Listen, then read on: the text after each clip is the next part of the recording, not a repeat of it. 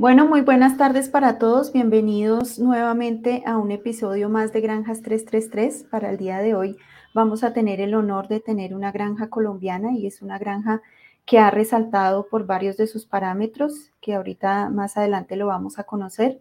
Muchísimas gracias a todas las personas que nos siguen, a todas las personas que se están uniendo y muchísimas gracias hoy especialmente a dos personas que tengo la fortuna de conocer y que son respectivamente Jaime Andrés Corredor. Jaime Andrés Corredor es el gerente general de Corredor López y también es zootecnista y participa en otros proyectos como Ser Sabana y Agrobox, que es un proyecto que se está desarrollando en los llanos orientales de Colombia.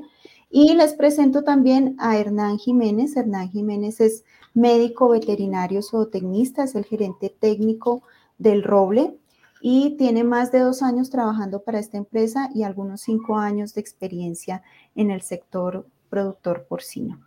Muchísimas gracias a los dos. Buenas tardes, Jaime Andrés. Buenas tardes, Hernán. Por favor, Jaime, saluda. Hola Adriana, muchas gracias por la invitación.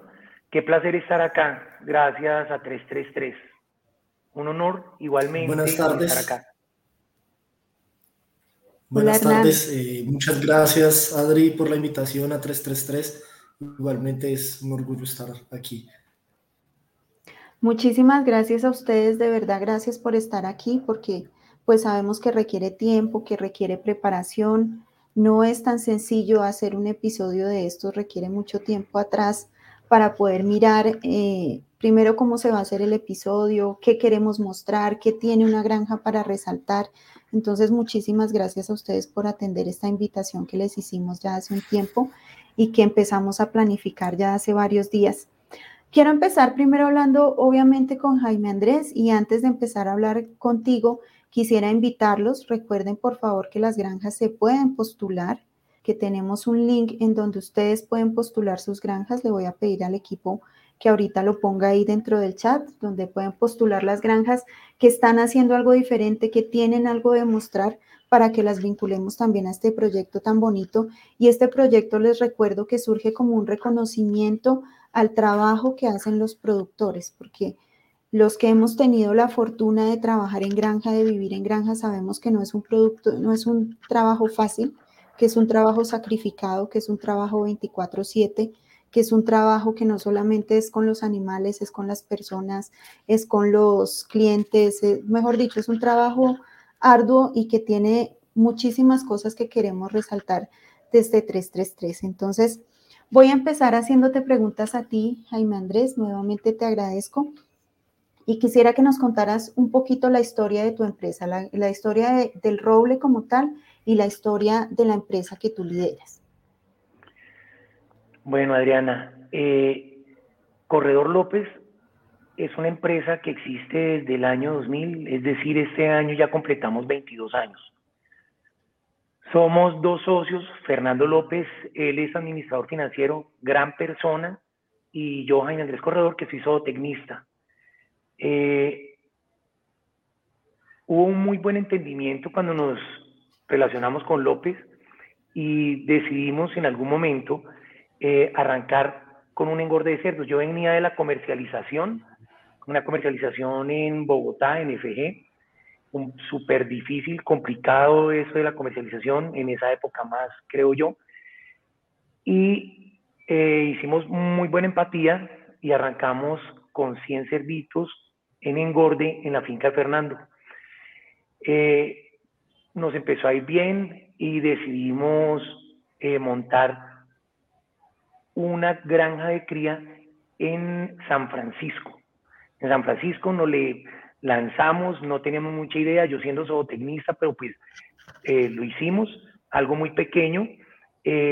hubo el mercado, yo lo entendía por, por haber sido comercializador, eh, Fernando financiero, eh, muy, muy buen financiero, entonces eh, decidimos incursionar con la cría. Muy enfocados en lo que queríamos y para dónde queríamos ir. Posteriormente decidimos crecer y nos, nos vinimos para Pacho, Cundinamarca. Compramos una tierra porque queríamos montar lo propio. Y de ahí nace el roble, que es donde tenemos la cría, y Balsora, que es donde tenemos el engorde. Así nació la, el roble.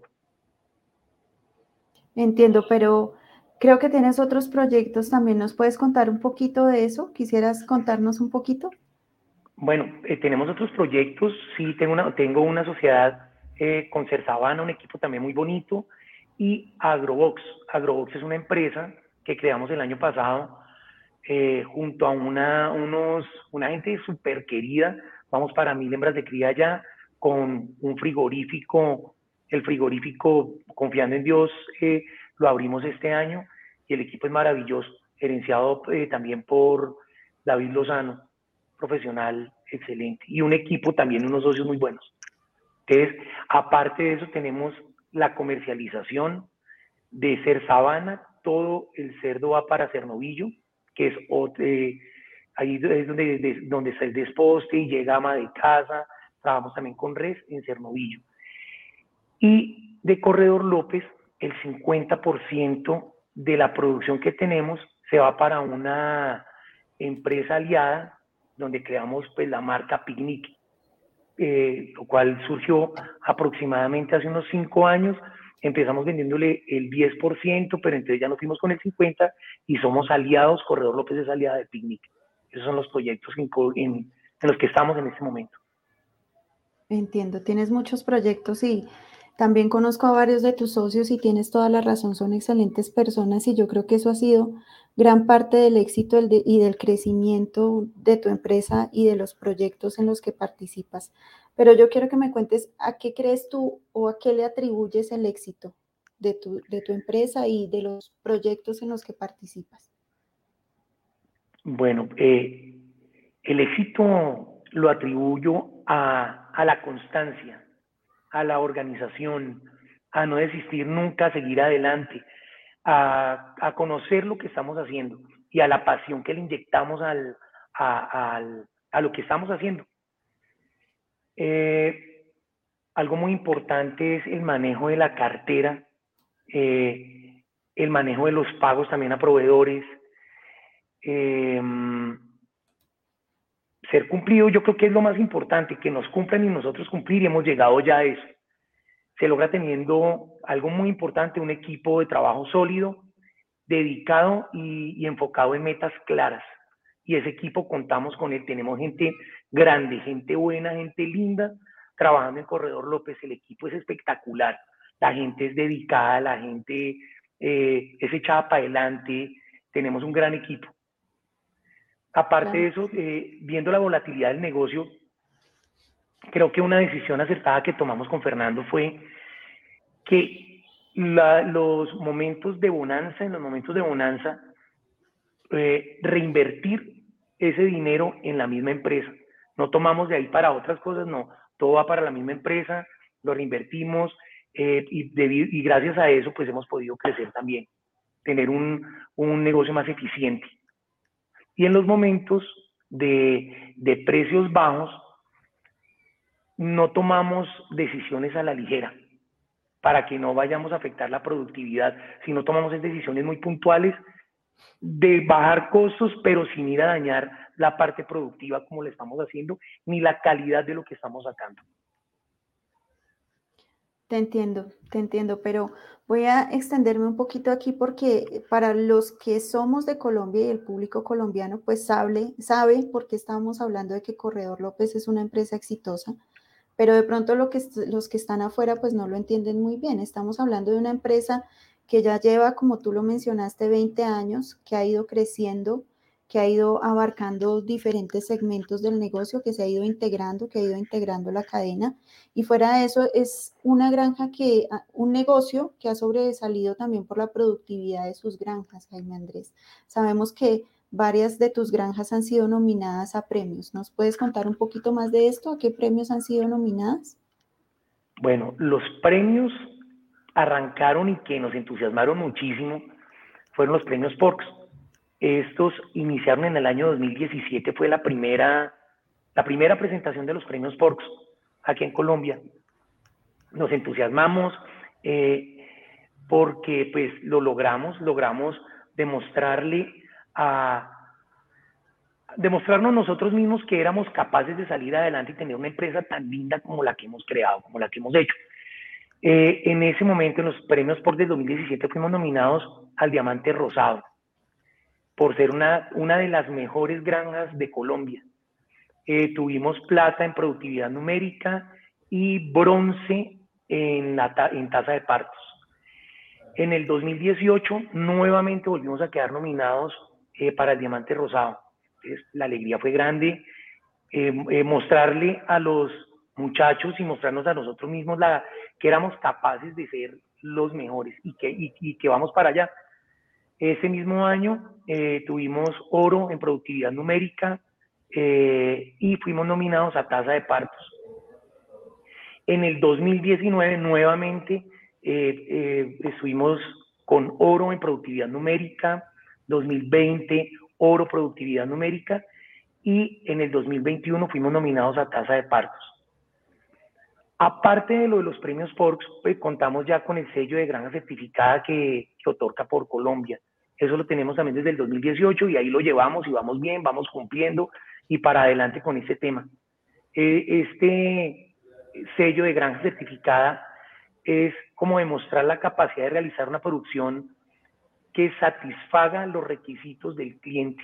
Es decir, eh, eh, llevar todos los procesos como deben ser para sacar un producto final de muy buena calidad. Y lo último, pues el certificado de buenas prácticas que, que nos otorga el ICA por hacer las cosas bien en las granjas. Esos son los premios que hemos obtenido hasta el momento. Y vamos por más, vamos por más. Sí, mira que nos estás contando que casi desde que salieron los premios Porks, todos los años han estado nominados y todos los años han ganado en alguna de las categorías quiero eh, como explicar un poquito a las personas que nos están viendo de otros países, porque mira que en este momento tenemos público de México, público de Honduras, y los premios PORCS son como los premios que da la Asociación Colombiana de Porcicultores por Colombia a las mejores granjas del país divididas por categorías. Para hacerlo un poco más entendibles como granjas pequeñas, medianas y un poco más grandes, y dependiendo cada categoría, hay por productividad numérica, eh, por cerdos de estetos, por cerda de baja, y hay uno que engloba como que la granja que cumple o que es más integral en todo, que es el diamante rosado, que también estuviste nominado, que es la que dice como esta es la mejor granja o la que integra mejor todos los parámetros y le dan ese premio y además los otros premios adicionales que nos estuviste mencionando. El tema de buenas prácticas, que también es muy importante aquí en Colombia, que hay una legislación que hasta el momento pues todavía no es obligatoria y eso le da mucho más mérito a los productores que la cumplen, porque quiere decir que son productores que a pesar de que no se encuentran obligados o, no todos se encuentran obligados, eh, la están, lo están cumpliendo y lo están llevando a cabo para de verdad llevar un producto de mejor calidad y llevar un producto que cumple todos los requisitos en temas de bioseguridad, en temas de manejo, en temas de manejo de medicamentos y biológicos. Bueno, todo eso que tú conoces muchísimo mejor que yo porque lo cumplen, ¿verdad? Sí, señora. Bueno, y creo que ya para terminar un poquito esta parte como más administrativa y seguir un poquito más a, la parte técnica que también queremos conocer, ¿Qué consejo le darías tú a una persona que quiere incursionar en este negocio? ¿Cómo debería empezar? ¿Qué debería tener en cuenta? Bueno, yo creo que en ese negocio, en cualquier otro negocio, lo primero eh, es arrancar desde el mercado. Primero, ¿qué voy a vender? Segundo, ¿a quién se lo voy a vender?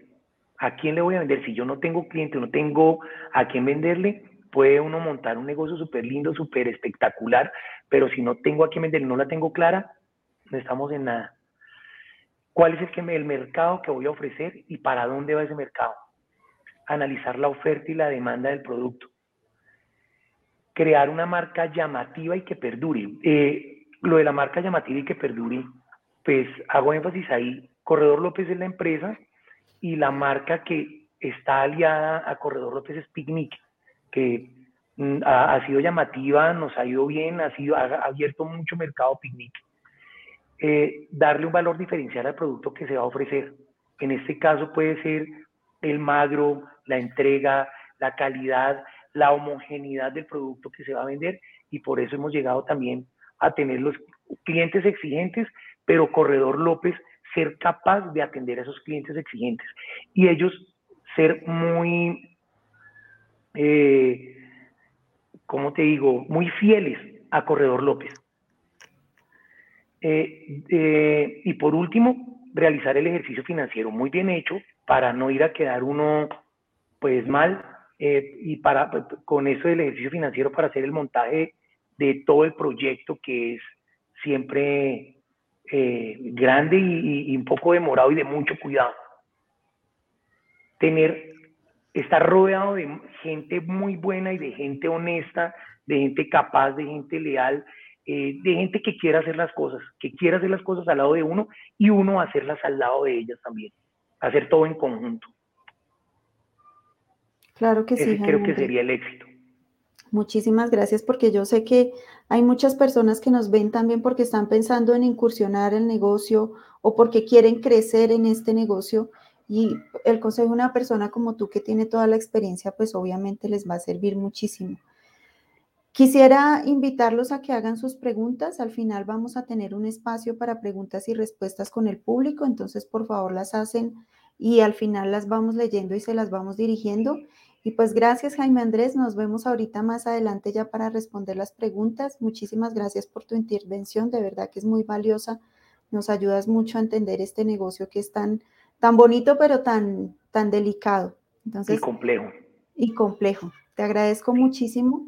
Y vamos a ver un videito chiquito de cómo es el roble, ¿cierto? Ya que gracias a ustedes que nos hicieron llegar material, vamos a ver un poquito cómo es el roble, cómo es el entorno en el que se desarrolla el roble.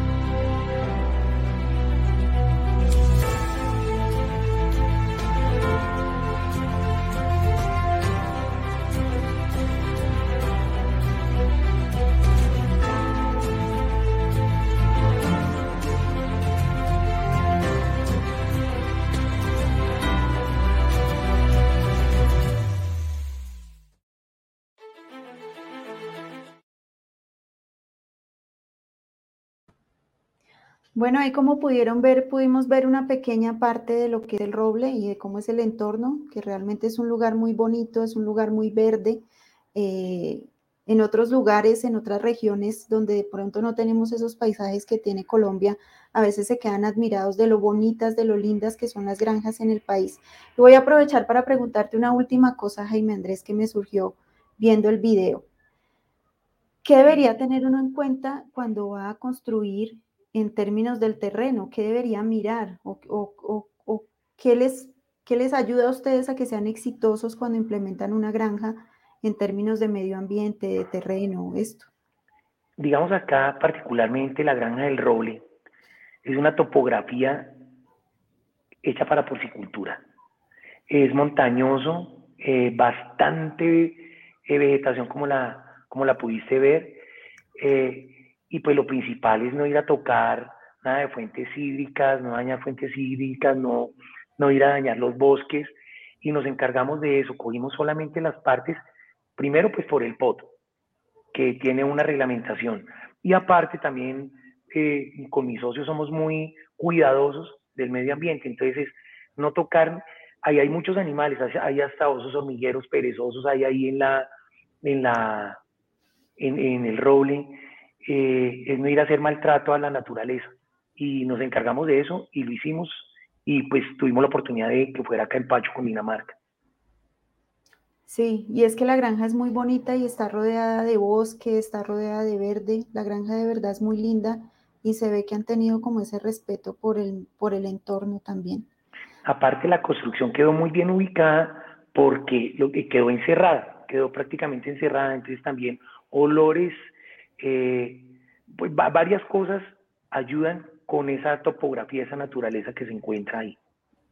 Claro, claro que sí. Esa, esa, esa barrera natural, esos árboles les deben ayudar mucho a que si hay algún tipo de olor, pues no, no se dé hacia los vecinos. Eso les debe ayudar mucho en términos de manejo medioambiental.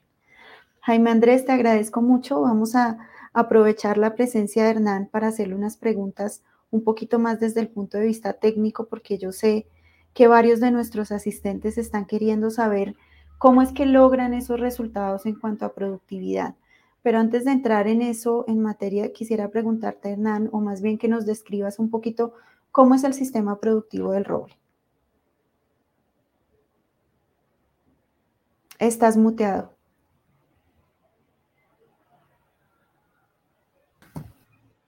Dale, otra vez te muteaste, ya ahora sí. Bueno, Adri, em, nosotros tenemos una producción multisitio. Eh, como tal, el roble, pues tenemos el sitio 1 y el sitio 2 y de allí pasamos a las áreas de engorde. Em, tenemos ciclo de, multiplicación cerrada, entonces pues nosotros producimos nuestras propias hembras. Eh, eso es muy, muy importante porque nos ayuda a blindarnos eh, frente a la entrada de, de enfermedades o de algún agente infeccioso externo por, porque disminuimos en un porcentaje muy alto el ingreso de, de animales externos. Eso y la genética es 100% líquida, es decir, nosotros no tenemos machos, no tenemos que estar comprando machos para renovar, sino que trabajamos 100% con genética líquida. Entonces, pues nada, en el sitio 1 tenemos la gestación, eh, nuestros corrales de hembras de reemplazo y pues el área de lactancia. Manejamos bandas quincenales, Destetamos lechones a los 21 días con alrededor de 6.2 kilos de peso. Eh, de ahí los llevamos al sitio 2, donde eh, alcanzan los 73, 74 días de edad en promedio y alcanzamos los 34, 35 kilos.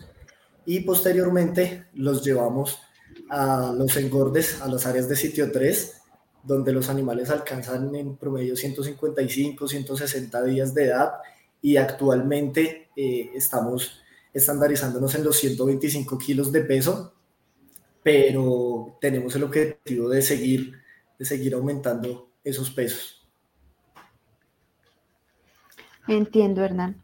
Quisiera preguntarte un poquito también, eh, centrándonos un poquito en el éxito que han tenido ustedes con los resultados técnicos, con los parámetros productivos, sobre todo los reproductivos. Desde el punto de vista técnico, ¿a qué atribuyes el éxito en los resultados que tienen? Bueno, pues son, son muchas cosas. Eh, trabajamos obviamente en, varios frentes. Tenemos una excelente genética. Eh, la nutrición buscamos siempre que sea eh, la mejor. Un gran, gran equipo de trabajo, pero entonces no es suficiente con tener un, un equipo de trabajo muy bueno, sino que tenemos que trabajar permanente con él, permanentemente con ellos en capacitaciones, en acompañamientos, en resolución de dudas, en bienestar del personal. Em, y hay algo muy importante que tiene Corredor López y es que desde, desde los dueños, desde Jaime Andrés y, Fernando López, nos inculcan a todos una mentalidad ganadora. Entonces, todos los que estamos en Corredor López nos creemos que queremos y que podemos ser los mejores y trabajamos todo el tiempo para lograrlo, entonces pues eh, la gente tiene la convicción de que los procesos no son así porque sí, sino que la bioseguridad hay que respetarla porque eso nos va a ayudar a ser mejores, eh, a que procesos como la inseminación mm, tiene que ser un procedimiento muy limpio, eh, que la inseminación cervical, por qué es cervical, qué, qué ventajas genera o qué desventajas genera, es decir, trabajamos con ellos permanentemente con todos estos procesos. Y, adicionalmente, pues todos los procesos están establecidos, publicados, socializados, evaluados y pues la, la, información que se genera en las áreas de producción se está recolectando permanentemente y analizando por medio de un software que nos permite hacerlo para pues, tomar medidas eh, a tiempo y no darle largas a problemas que uno puede estar detectando un mes después cuando le da soluciones, entonces ya se hace percutir en otros dos o tres meses más adelante. Entonces, em, así a grosso modo eh, es eso, trabajar en varios frentes, importante genética, eh, nutrición, bioseguridad y el personal. Perfecto. Resaltando un poquito algo que mencionaste, tú hablaste sobre la inseminación y, cuando estuvimos allá, que tuvimos la oportunidad de visitar la granja con parte del equipo, vimos que ustedes hacen una cosa muy particular cuando hacen la inseminación. Entonces, voy a preguntarte de esto, pero voy a, pedir que primero veamos el video eh, donde hay un pequeño resumen de cómo hacen este procedimiento.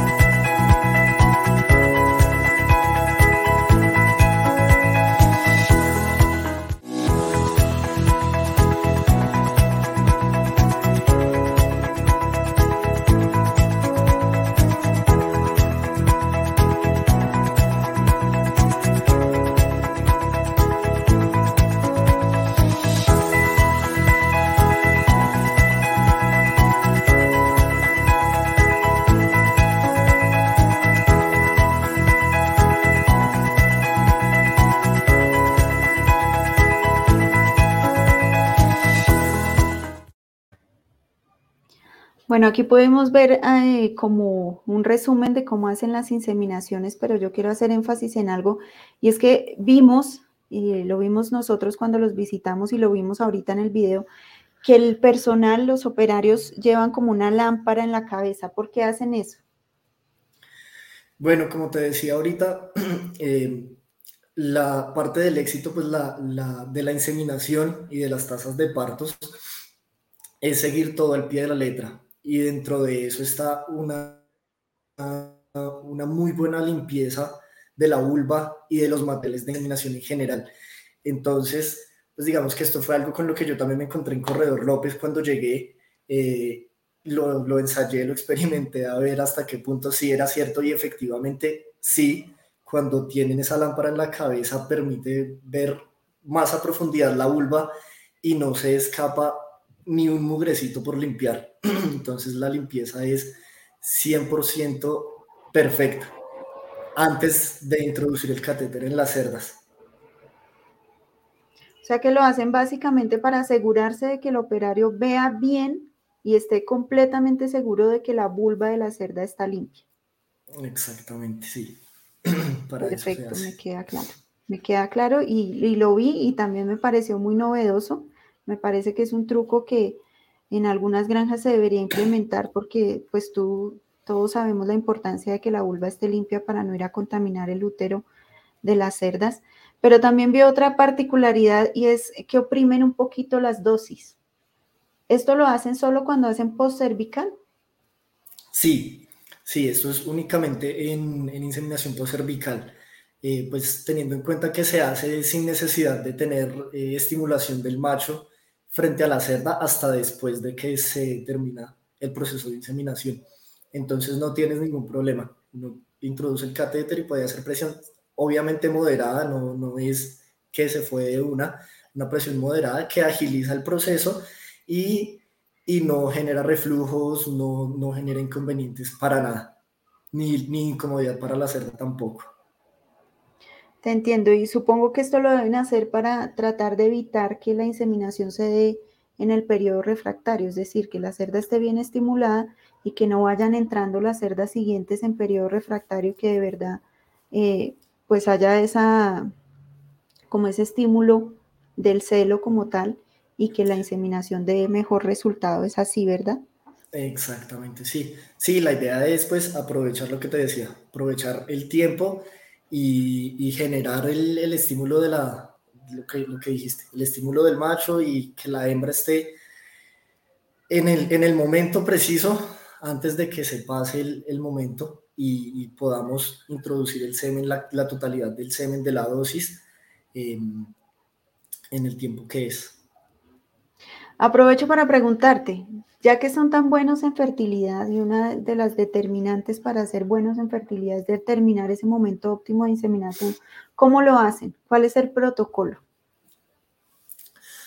Bueno, los muchachos eh, todas las mañanas pues hacen su proceso normal de alimentación, de aseo, eh, y luego pasan con dos machos, pasa primero un macho, luego el otro, entonces son dos operarios de gestación, mientras uno, mientras uno va eh, estimulando con el macho, el otro va estimulando, subiéndose encima cerda por cerda. Entonces cada cerda se está primero revisando por medio del, subirse encima de ella y segundo estimulando para, para eh, este, acelerar esa entrada en celo y disminuir la cantidad de días abiertos. Mm, y, y, ya entonces pues se hace mañana y tarde la cerda que se va identificando con, con celo de inmediato se marca y se envía para el área donde ya va a quedar la cerda eh, cumpliendo su gestación y allí es donde se insemina. Entiendo. O sea, la cerda que ustedes detectan como positiva en celos, de una vez la trasladan para evitar esos traslados que se hacen después de la inseminación y que pueden interferir tanto en la, en la, se me olvidó la palabra, en, en la, en que el embrión se adhiera como debe ser al útero. En la implantación. En la implantación, esa es la palabra, muchas gracias.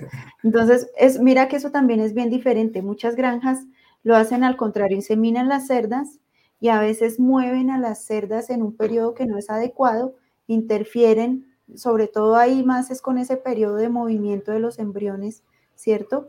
Y, pueden lograr o, pueden más bien causar que se dé una repetición por, por ese movimiento mal hecho de las cerdas. Entonces, mira qué cosas tan sencillas pueden contribuir a incrementar esa productividad numérica, porque ahí lo que estás ayudando es a que no se pierdan embriones precisamente. Esa fue otra de las cosas que también me pareció súper interesante. Y, quisiera preguntarte, ¿qué otras cosas consideras tú que hacen diferente o que hacen un poquito más con unos protocolos un poquito salidos de lo común dentro de la granja? Bueno, pues digamos que decir diferentes es difícil porque no sabemos a ciencia cierta qué están haciendo las otras granjas. Mm, sin embargo, pues considero muy importante en el área de gestación la inseminación cervical en la totalidad de las cerdas es lo mejor, migrar a inseminación cervical y actualmente estamos trabajando en esa inseminación cervical en hembras de reemplazo, es decir, no usar inseminación convencional ni siquiera en esas hembras. hemos hecho una búsqueda de protocolos, de catéteres, de cantidades de, de semen en las dosis y demás, hasta que pues estamos en ese proceso y, hasta el momento los ensayos han arrojado muy buenos resultados. Em, tenemos mucho cuidado con las hembras en los 30 primeras, primeros días de gestación. Esto es muy, muy importante. Las hembras en esos 30 primeros días son las primeras que se alimentan, las primeras que se limpian, son como las niñas bonitas, las consentidas de la gestación, em, para evitar generarles molestias interferir con la implantación y generar de pronto reabsorciones embrionarias en ese, en ese primer tercio de la gestación. Mm, otra cosa es que somos muy juiciosos con la aclimatación de nuestras hembras de reemplazo, bien sean las abuelas que llegan de la casa genética o bien sean los reemplazos que, que producimos nosotros mismos. Em, esa aclimatación la hacemos, no simplemente cogemos momias y muertos y molemos, no eh, calculamos la de las momias de las primerizas, hacemos un cálculo eh, donde dependiendo de la edad de las momias nos devolvemos 10 días, recogemos estiércol de hembras primerizas eh, que estén en esa etapa de gestación, es decir, si la momia tiene, no sé, 45 días, entonces nos devolvemos 10 días nos dan 35, buscamos hembras primerizas con 35 días de gestación, recogemos ese estiércol fresco y lo incluimos en el reciclaje en las momias y lo suministramos a nuestras hembras de reemplazo entre, entre los días 115, 130, 145 de, de gestación. Bueno, eso en cuanto a la gestación, mm, en cuanto a la maternidad, así muy específico, el cuidado de las hembras. Eh, yo soy muy enfático con el personal de que si bien los lechones son, son importantes y hay que cuidarlos, la prioridad son las hembras. Si nosotros tenemos buenas hembras, tenemos buenos lechones. Entonces el manejo de, ambiente, de ambiente en las salas de partos, por ejemplo, em, se enfoca sí en el frío de los lechones, pero también miramos cuando de pronto empieza a a elevarse un poquito el amoníaco, entonces empezamos a ventilar las cerdas, finalmente los lechones pues tienen su lechonera, su espacio, su calefacción, y si la hembra logramos que respire bien, pues vamos a lograr que para bien, que coma bien, que logremos esos 130, 140 kilos de consumo eh, durante la lactancia, y por lo tanto que la hembra lacte bien y me saque unos lechones de buen peso. Entonces, eh, básicamente si tengo una buena cerda, tengo buenos lechones. Mm, y ya yendo a los lechones, eh, particularmente en el momento que nacen los lechones, cada lechón mama el calostro de su mamá. Sí, es decir, todo el mundo habla, es importante el, el, encalostramiento, el encalostramiento, pero nosotros vamos más allá y es muy importante que cada lechón mame el calostro de su mamá, es decir, los atetes los hacemos después del encalostramiento. Sí, hacemos toque hacer lactancias parciales y demás, pero, pero garantizamos esa parte esa parte de que el calostro sea en, tomado de, de, su propia madre. Ya creo que eso puede ser como lo diferente porque de resto manejamos un aseo eh, excelente en, en, el área de lactancia, en las atenciones de partos. Ah, bueno, en gestación hay algo que me parece muy, muy importante y es que el personal de gestación es muy celoso con las inseminaciones. Ellos, o sea, son ellos dos y nadie más insemina, ni siquiera el dueño, ni siquiera yo, absolutamente nadie, nadie, nadie tiene derecho a inseminar las cerdas. Cuando por X o Y razón hay uno solo de ellos inseminando, hay alguien asistiendo, pero nadie insemina, sino ellos dos y nadie más. Entonces eso también puede ser clave del éxito en ese sentido. Te entiendo.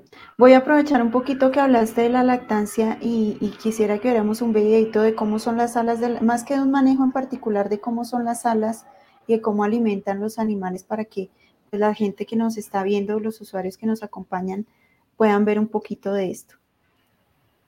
Vamos a ver el videito de la lactancia.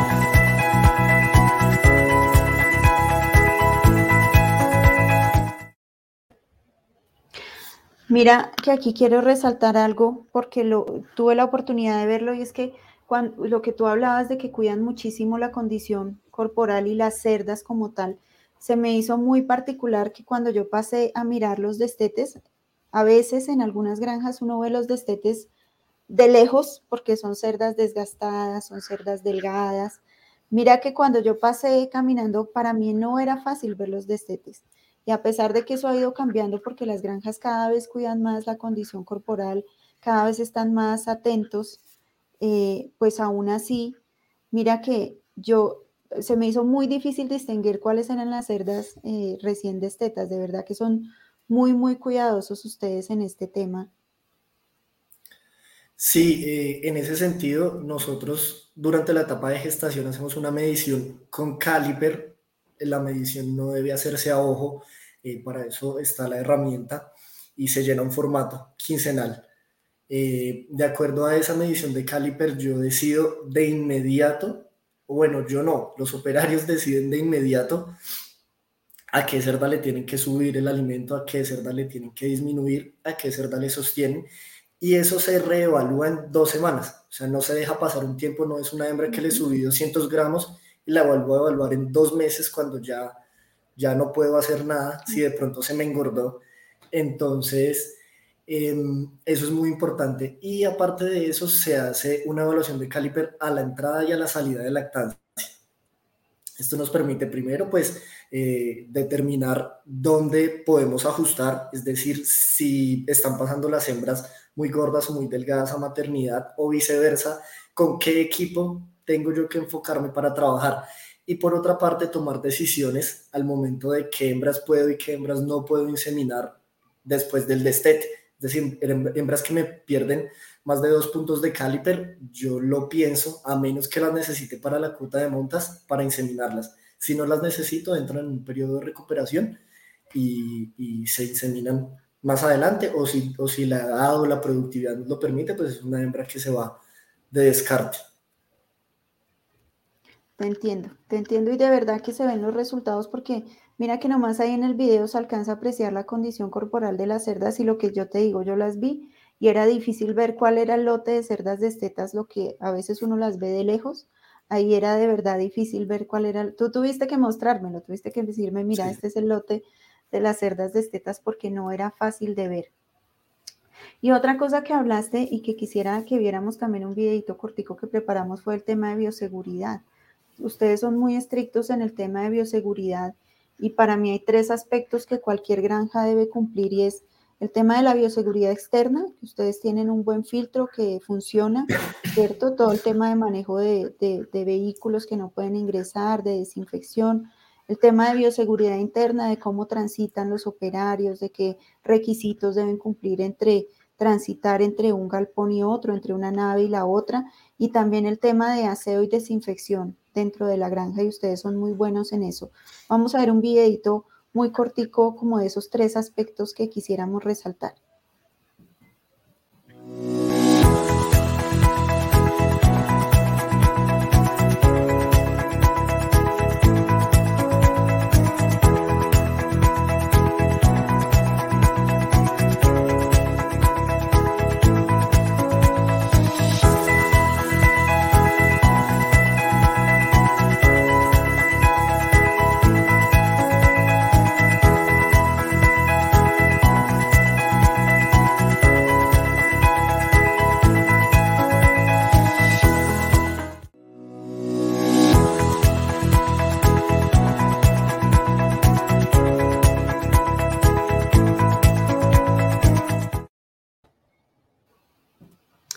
Mira que ahí pudimos ver esos tres aspectos de los que hablábamos muy resumido, bioseguridad externa, interna y todo el tema de aseo y desinfección. En ese tema, ¿tú qué quisieras resaltar? ¿Qué crees tú que es lo, como lo, lo que no debería dejar pasar cualquier granja porcícola? Bueno, lo primero es que la bioseguridad es un no negociable en, en producciones porcícolas. Eso no se puede negociar. La bioseguridad tiene que estar y tiene que ser completa. Yo no puedo decir, em, yo tengo pediluvios, pero no tengo filtro sanitario. O yo lavo con hidrolavadora, pero no uso detergencia y desinfección. No, la bioseguridad debe ser estricta y se debe generar un programa completo que cumpla con todo. Y pues para eso tenemos eh, varias entidades que nos asesoran, nos apoyan, nos acompañan dentro de esas, pues por Colombia. Entonces, pero sí, el filtro, el filtro sanitario, mm, por ejemplo, que es muy importante, que es lo que muchas veces o no está o, tiene muchos problemas. Entonces, lo primero es que tiene que ser realmente un filtro. Es decir, que me permita a mí entrar por un lado y salir por otro. Yo no puedo tener un filtro en el que entro y salgo por el mismo sitio o en el que después de salir puedo volver a pasar como si nada por, por el área sucia de antes del filtro y ya porque no estoy haciendo prácticamente nada. Estoy duchando y cambiando de ropa por ducharme. En ese sentido es lo mismo entrar y cambiarme de ropa y ya. Entonces eso es importante. Otra cosa es el agua caliente, sea el clima que sea, que, que el agua caliente hace que la gente sí tome un baño a conciencia. O sea, cuando hay agua fría la gente o no se baña o se baña a medias o no se mojó la cabeza, el pelo, que es pues muy importante. Entonces eso es muy importante.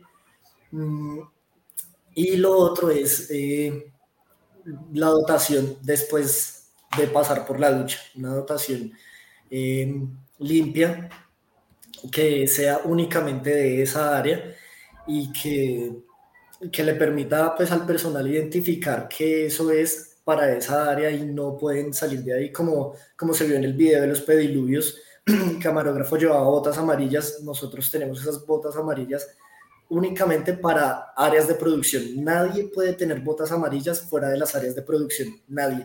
Entonces son, son cosas pequeñas que sirven para identificar y para, para mejorar. Eh, el aseo, el protocolo de aseo, desinfección y descanso tiene que establecerse, publicarse, socializarse y evaluarse permanentemente. Entonces, tiene que hacerse un muy buen lavado donde se elimine toda la materia orgánica, eh, usar detergentes, eh, eso pues no, no todo mundo usa los detergentes, vemos limpio y ya consideramos que ya está limpio y no, el detergente es importante y posteriormente la, la desinfección y el tiempo de vacío sanitario son, son indiscutibles. Sí, son importantísimos. O sea, hablar de bioseguridad sin, sin hacer buena y desinfección o sin cumplir el tema de cómo rotan los operarios, qué requisitos deben cumplir para entrar de una nave a otra nave o de un área a otra área, pues realmente no, no sería hablar de bioseguridad. Bueno, pues tengo que agradecerte porque creo que nos explicaste muchísimas cosas, pero ya desde para finalizar las preguntas que tenía preparadas para ti, quisiera conocer desde el punto de vista técnico, ¿qué consejo le darías a un productor que quiere mejorar sus resultados? O sea, alguien que no tiene tan buenos resultados en términos de fertilidad, en términos de prolificidad, y, que ustedes lo hacen tan bien que vale la pena mostrarlo. ¿Qué consejo le darías? ¿En qué debería enfocarse primero? Bueno, yo creo que es un, poquito eh, redundar en lo que ya venimos hablando de la bioseguridad, la genética, la nutrición. Em, es muy importante el entrenamiento del personal, el entrenamiento del acompañamiento y el bienestar del personal. El, el, personal hay, hay que cuidarlo, o sea, hay que entrenarlo y cuidarlo para que lo que yo le enseño no se vaya a, ejercerlo a otra parte, sino que esté feliz donde está, que esté feliz trabajando conmigo, con nosotros, con la empresa en general, para que se quede. Eso, es, eso considero que es muy, muy importante. Nosotros, por ejemplo, eh, pues además de, que tú conoces a, a, don Jaime y a don Fernando, son excelentes personas. Ellos eh, tratan a las, al, al personal, nos tratan a todos, no solo como un equipo, sino que somos la familia Corredor López Aquí todos nos reímos, estamos para ayudarnos, estamos para escucharnos y demás. Entonces, eso es muy, muy importante. Lo otro es uno como creerse, lo que te decía, la mentalidad, creerse que puede ser mejor, que puede mejorar, no conformarse.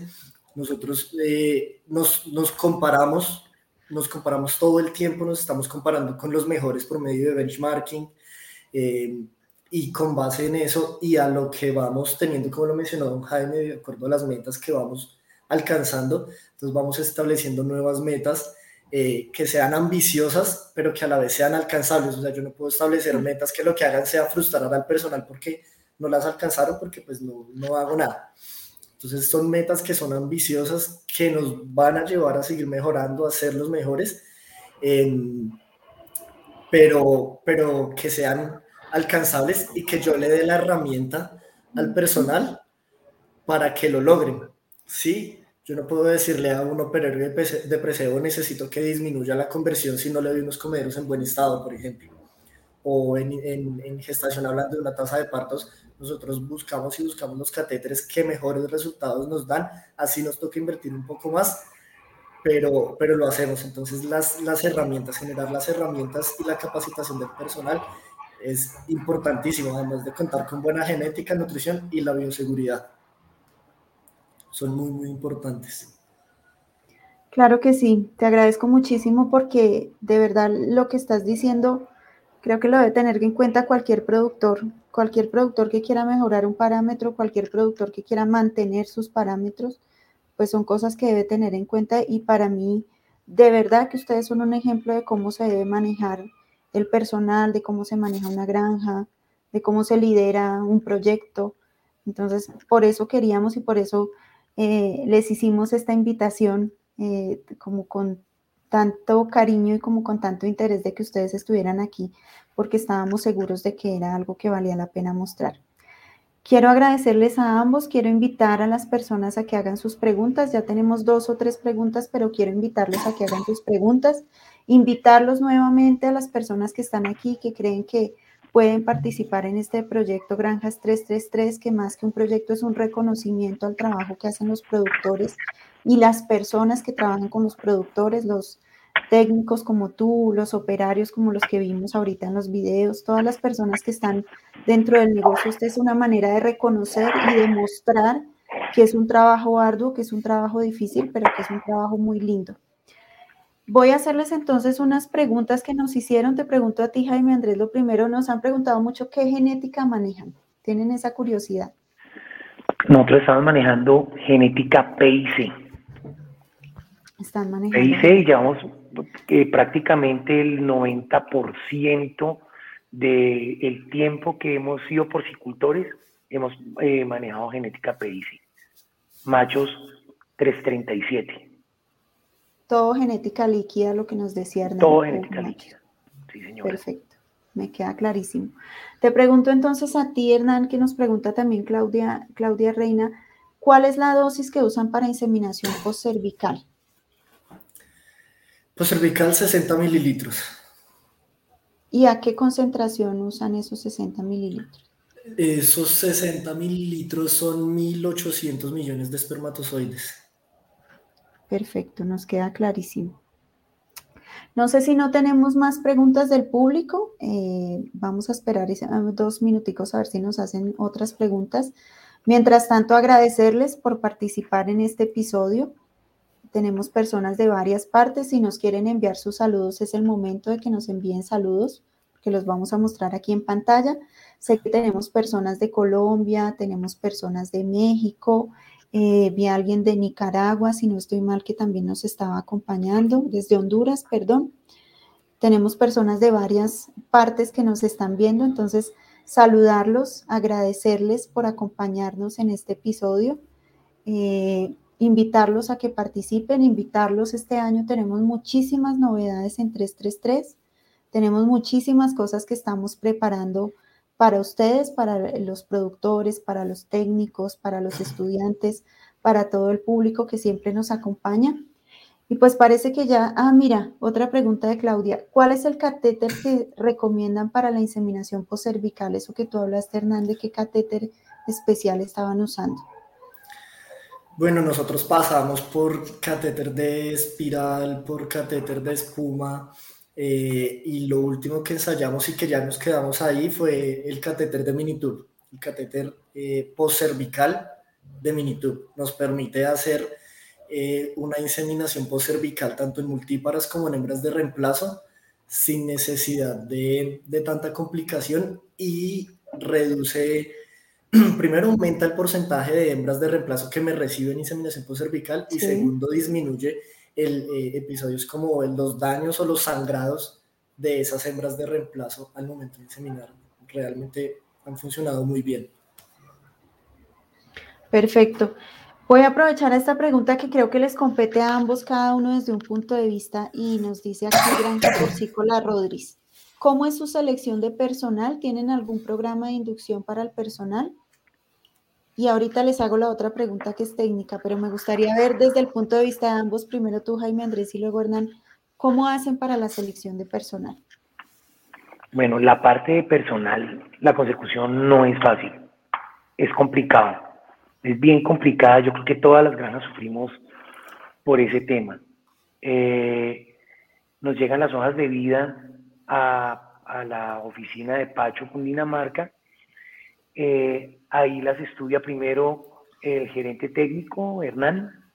Posteriormente, si hay algún eh, alguien que pueda ingresar a Corredor López técnicamente hablando, va para la oficina Bogotá y ahí le hacemos la entrevista. La entrevista la hace la niña de personal y por último Fernando Jaime Andrés Corredor, los socios.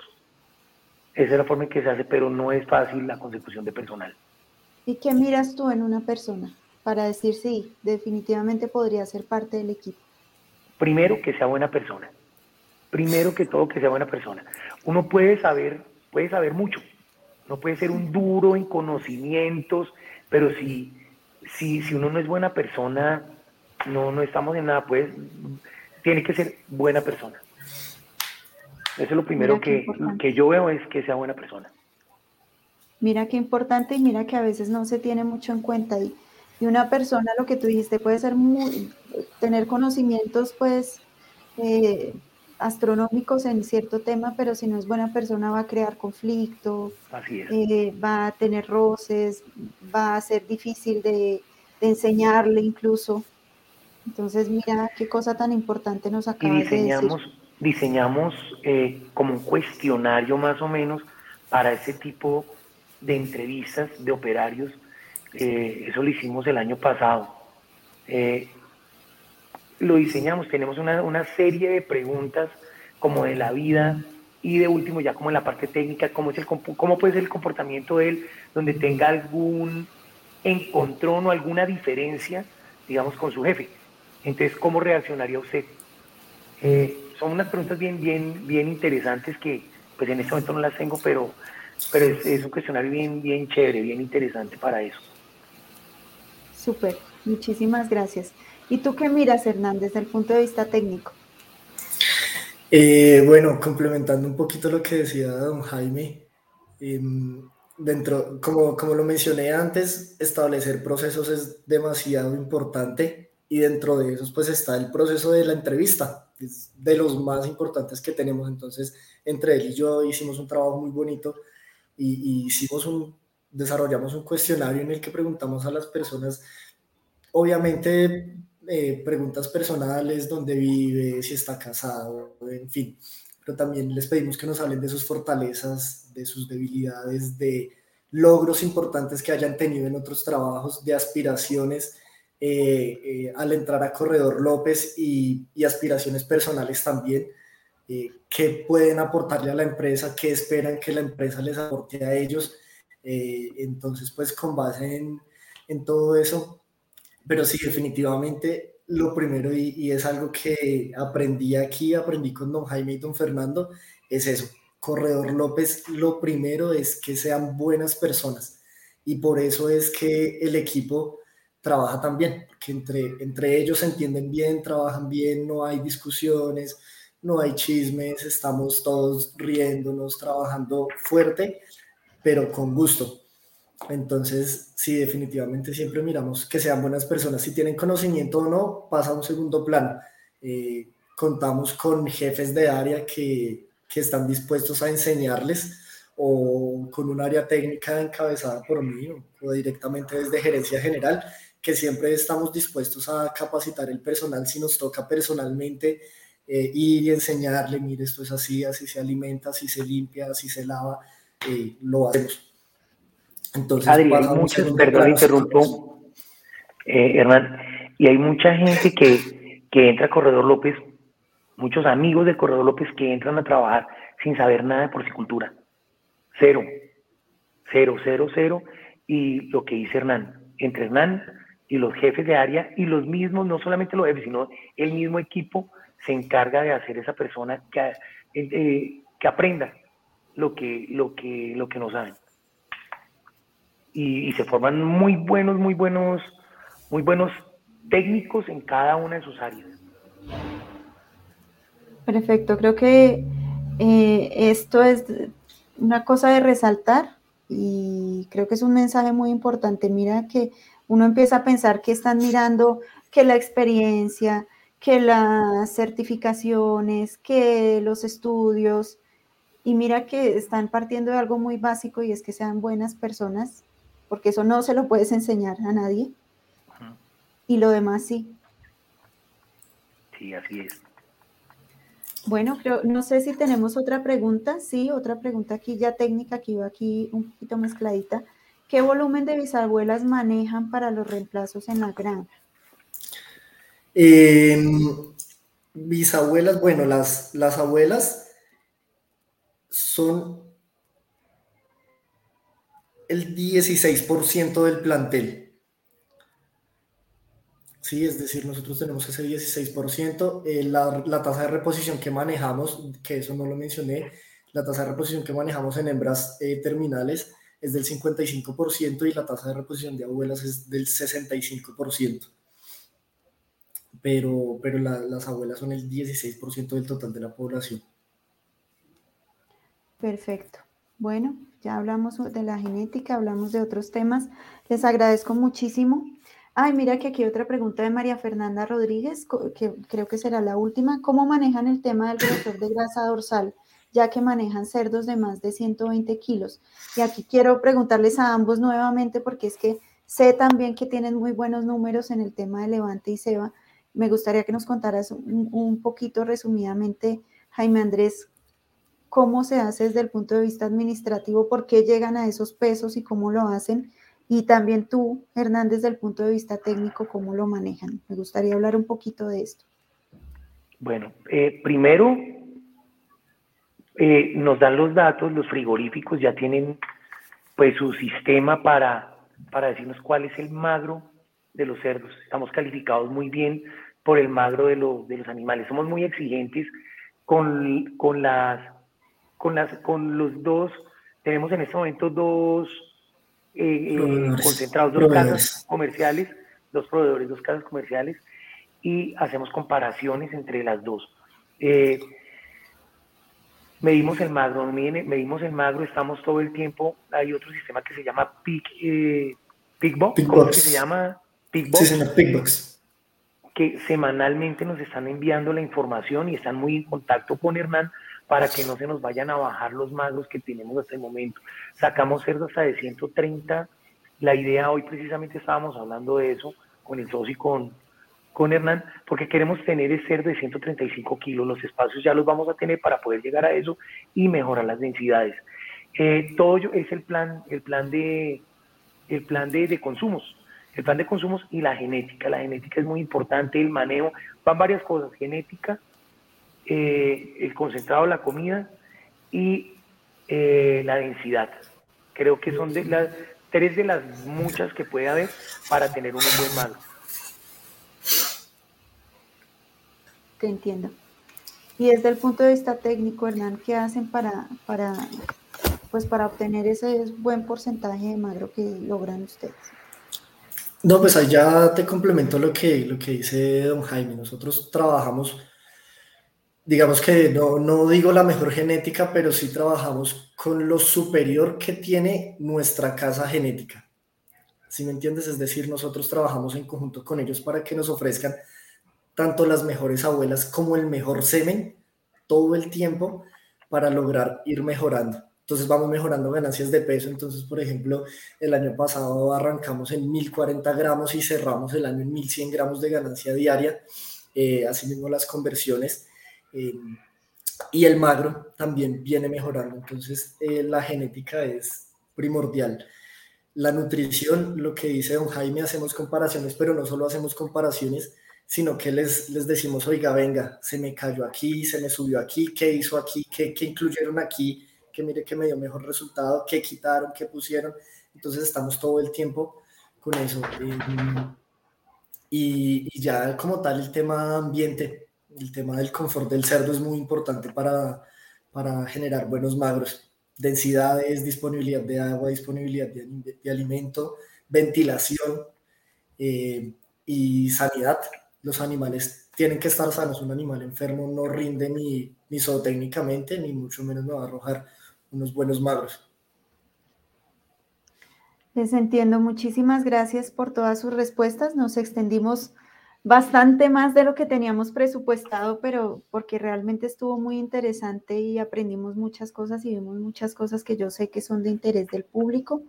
Les agradezco nuevamente, les agradezco a todas las personas que nos acompañaron el día de hoy, de todos los países que estuvieron. Muchísimas gracias. Recuerden que esto va a quedar en nuestro canal de YouTube y que próximamente también vamos a sacar un artículo sobre la granja que va a estar muy interesante y que podrán leer.